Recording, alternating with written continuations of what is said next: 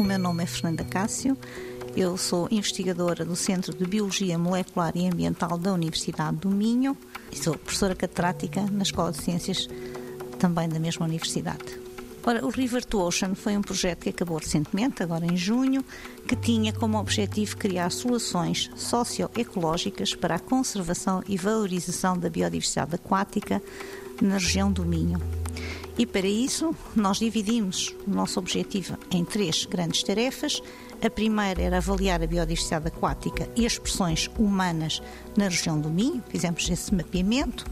Eh, numa segunda fase, tentámos usando eh, abordagens de biotecnologia, valorizar essa biodiversidade, produzindo diversos tipos de produtos, desde enzimas, etc.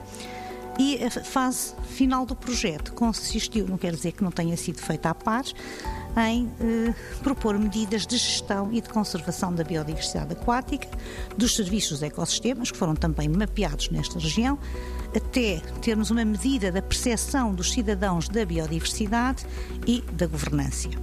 E, portanto, essa, digamos assim, seria o culminar do projeto.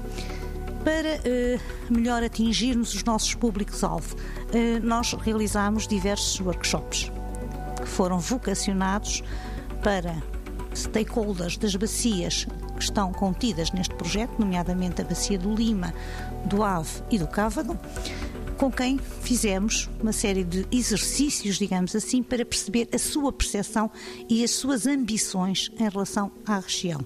90 Segundos de Ciência é uma produção conjunta Antena 1, ITQB e FCSH da Universidade Nova de Lisboa, com o apoio da Fundação para a Ciência e a Tecnologia.